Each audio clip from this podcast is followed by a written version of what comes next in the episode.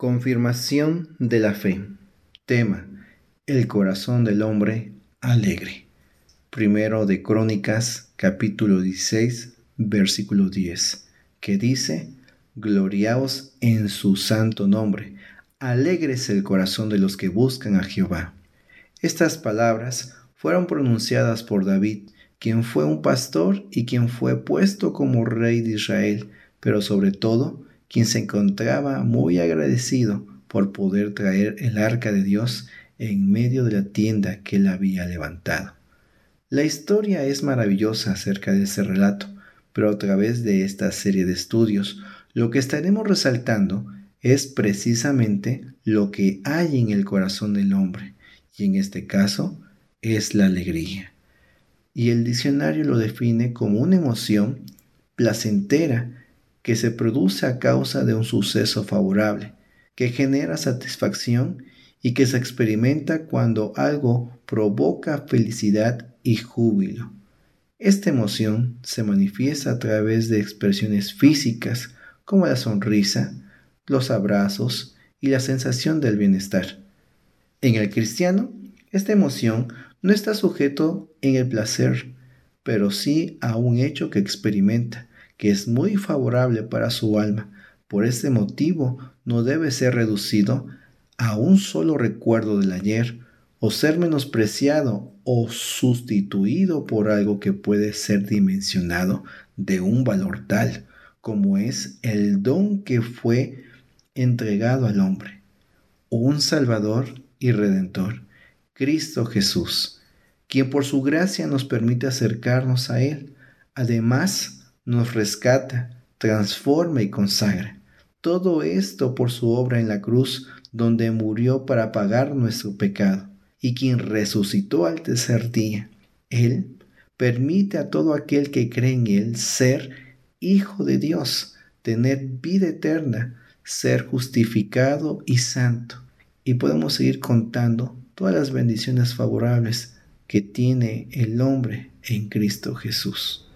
La diferencia entre lo que el hombre puede definir como alegría, como lo que el creyente tiene en Cristo Jesús, es marcado la diferencia. Y nuestro deseo es tener la seguridad que nuestra alegría está bien fundamentada en aquel que nos brinda esta dicha única y verdadera, además de saber cómo evitar caer en los engaños del maligno quien quiere reconvenir por aquello que puede ser placentero o satisfactorio para nuestra carne, para que así nos ocupemos más en nuestros deseos y anhelos. Y hay que tener mucho cuidado, porque tristemente muchos han sido engañados. Este es el motivo por el cual la Biblia nos deja importantes lecciones acerca de este tema. Y hay una pregunta que surge ante ello. ¿Encuentro dicha alegría en Cristo Jesús? No respondamos a la ligera. Lo cierto es quien nos lo puede revelar es nuestro Dios. Por eso David tenía una oración muy importante. En el Salmo 139, versículo 23 y 24, dice así, Examíname, oh Dios, y conoce mi corazón, pruébame y conoce mis pensamientos y ve si hay en mí camino de perversidad y guíame en el camino eterno. Haciendo énfasis, conoce mi corazón y pruébame. David estaba muy consciente que su corazón podría engañarle. Muchos dicen en la actualidad seguir y agradar a Cristo Jesús, pero sus hechos demuestran que su alegría no está en Él sino en aquello que presenta el mundo. Y hay que tener cuidado de que nosotros no seamos engañados. Reflexionemos si sentimos aún alegría al recibir la palabra de Dios como se alegra el que encuentra un tesoro, como dice Mateo 13, 44 aún sentimos alegría al ver los frutos que hay en la iglesia por el trabajo de tus hermanos y siervos de Dios, Lucas 10, 17. Sentimos aún alegría al congregarnos como la iglesia de Cristo. Sentimos aún alegría al ver la conversión de un alma. o sentimos más alegría al planear nuestras vacaciones. Cuando veo una película, cuando logro un sueño personal, cuando ejerzo un cargo de renombre o cuando adquiero una casa o un vehículo, cuando me caso o tengo una familia y la lista puede ser innumerable. Es cierto, todas son motivos válidos de dicha, pero cuando nuestro corazón olvida al dador de la bendición y no se le da su lugar, nuestro corazón se inclina en buscar dicha alegría en algo que no suele ser eterno y produce insatisfacción. En la vida hay muchas cosas que pudieran generar alegría, entre ellos nuestros anhelos y sueños más profundos, aunque también pudiera ser aquellas perversiones que tanto se promueven en nuestra actualidad. Pero la única consecuencia de todo esto es llegar a una lista interminable, la cual nunca será saciado, como dice Eclesiastés 1.8, pues el hombre puede expresar, nunca se sacia el ojo de ver ni el oído de oír. Pero cuidado, el enemigo puede usar otra estrategia. Te puede preguntar, ¿cómo puedes alegrarte cuando Dios te permite pasar por cosas no tan gratas? Él puede recordarte o hacerte ver todo desde una vista muy oscura. Ante esto, quiero referir al siguiente relato. Se cuenta de un famoso escritor haciendo memorias del año pasado y escribí lo siguiente. El año pasado tuve una cirugía y me quitaron la vesícula. Tuve que quedarme en cama por un largo tiempo. El mismo año llegué a la edad de 60 años. Tuve que renunciar a mi trabajo en esa editorial a la que me entregué tanto. El mismo año experimenté el dolor por la muerte de mi padre y mi hijo fracasó en su examen profesional porque tuvo un accidente terrible de automóvil y estuvo hospitalizado con el yeso durante varias semanas. La destrucción de mi coche nuevo fue otra pérdida. Se detuvo, volvió a leer todo lo y al final escribió. Fue un año tan malo. Cuando la esposa del escritor entró en la habitación, lo encontró triste en sus pensamientos. Se acercó y leyó aquel escrito en el papel. Después de leerlo, salió de la habitación en silencio y tiempo después volvió con otro papel, lo colocó al lado de su marido y se retiró. Cuando el escritor vio el papel, se acercó y encontró esto escrito. El año pasado, finalmente me deshice de mi vesícula después de pasar años con dolor y molestias. Cumplí 60 años con buena salud y me retiré en mi trabajo. Ahora puedo utilizar mi tiempo para escribir con más paz y tranquilidad. El mismo año mi padre, a la edad de 95 años, sin depender de nadie y sin ninguna condición crítica, conoció al Creador. El mismo año Dios bendijo a mi hijo con una nueva oportunidad de vida. Mi coche fue destruido, pero mi hijo se mantuvo con vida y sin ninguna complicación. Al final, ella había escrito, este año fue una inmensa bendición de Dios. Los mismos hechos, pero con diferentes puntos de vista. Ante ello, reflexionemos.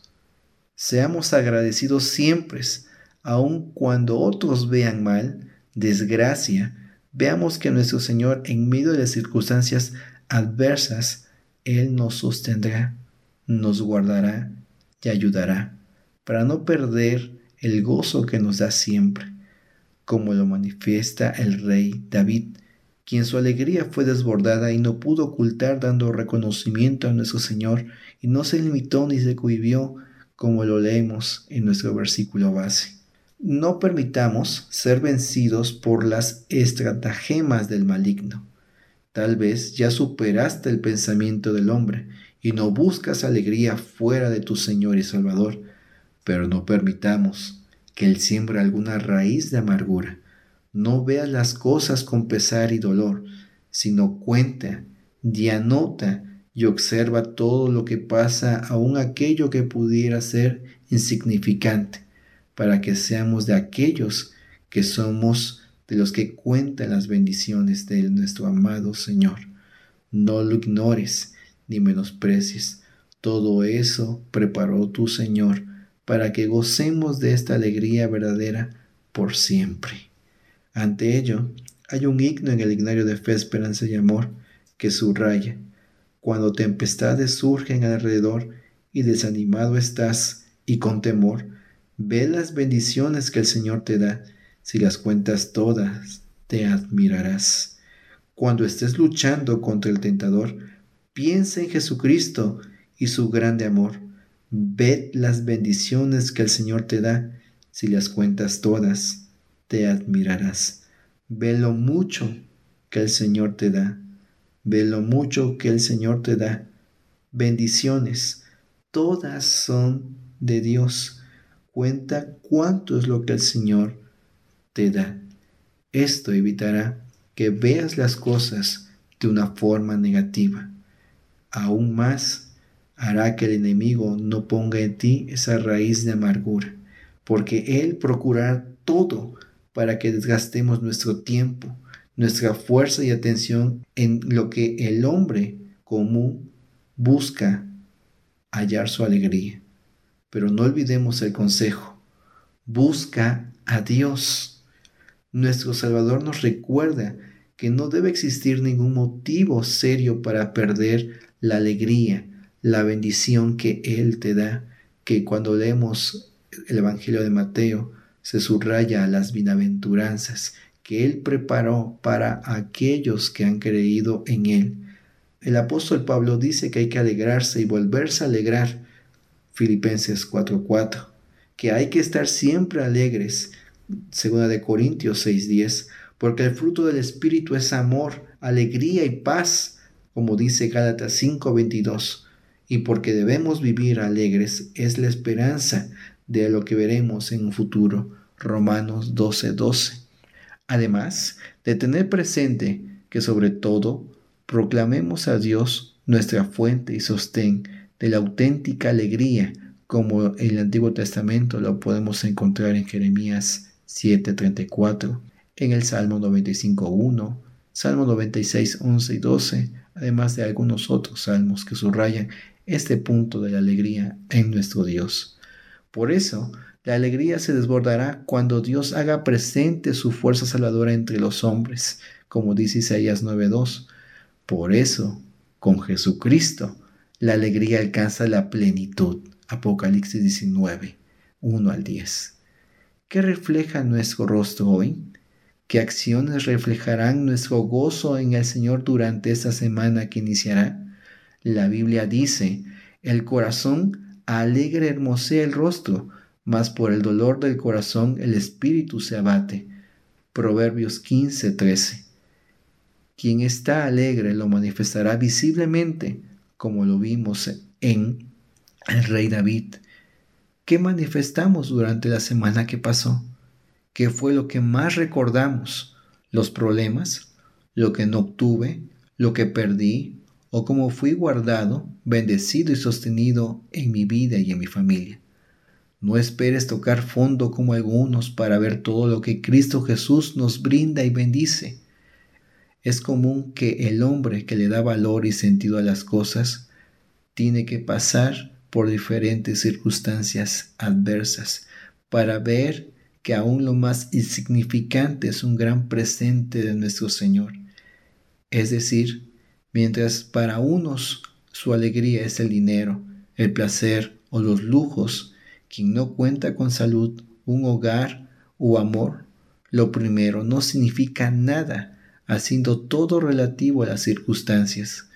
¿Qué necesitarás que Dios haga en tu vida para que puedas ver su gracia, su amor, bondad y clemencia para con nuestro tiempo? Cuando vemos que es un tiempo donde se piensa solamente en satisfacer a sus propias necesidades para hallar su felicidad y alegría, en un tiempo donde se ignoran los preceptos y los mandatos de Dios. pero ante días tan oscuros, nuestra esperanza es saber que pronto veremos a nuestro Salvador, que el tiempo se acabará si aún no cuentas con esta dicha de ser de los bendecidos por Cristo es porque aún te falta algo y es Cristo Jesús en tu vida. ¿Sigues pensando qué te podrá producir alegría? Si caes en esa trampa te surgirán más dudas que te arrebatarán la tranquilidad, la paz y la dicha que Cristo Jesús te ofrece y brinda a todo aquel que le busca y se arrepiente. Piensa, recuerda esto que hemos estudiado. ¿Cuál es la alegría más grande?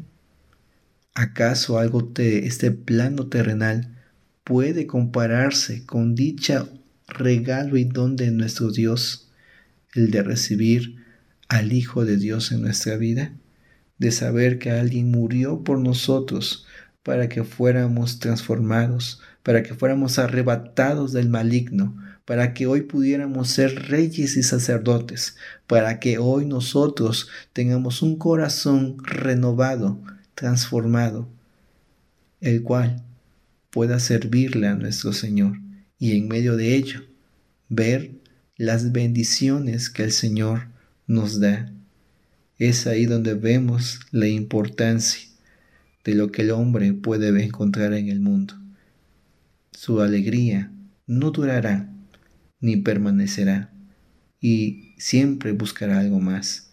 Pero aquellos que hemos encontrado a Cristo Jesús, seremos saciados hallaremos la dicha eterna. Y aún más, es donde vemos como lo que el Salmo 4.7 afirma. Tú diste alegría a mi corazón, mayor que la de ellos cuando abundaba su grano y mosto. Sí, esto y más significa aceptar a Cristo Jesús como el Hijo de Dios y reconocerle como su único Señor y Salvador pero sin arrepentimiento y sin manifestar frutos dignos de arrepentimiento, no habrá la seguridad de esta dicha y paz que Él da a los suyos. Recuerda, alegre es el corazón de los que buscan a Jehová. ¿Estás buscando a Jehová? ¿O el enemigo ha puesto en ti que te encuentres insatisfecho con aquel camino que crees seguir, que es una religión falsa? porque Cristo espera y demanda más de sus hijos hoy. Hoy te recuerda, tú puedes ser alegre, bendecido y bienaventurado si te mantienes y evitas ser engañado por el enemigo. Oremos. Señor nuestro, te damos gracias por lo que en tu palabra encontramos, por los consejos y las advertencias que nos permites ver en tu palabra pero tú nos haces ver que hoy tenemos una oportunidad de reflejar al mundo entero lo que hay en nuestro ser. Hay alegría, hay dicha y placer, porque hoy tenemos un Señor que nos concede tantas bendiciones, pero aún más el hecho de saber que tú nos aceptas y que quieres que estemos contigo por la eternidad. En ti encontramos todos los motivos necesarios para ser feliz, como el hombre suele decir, pero ciertamente es una bienaventuranza dada que no será arrebatada y que será para siempre. Ayúdanos a reflejarlo y manifestarlo, y que nadie nos lo quite, aquello que tú nos has dado al ser alcanzados por tu sangre y obra en la cruz. Lo rogamos en el nombre de Cristo Jesús. Amén.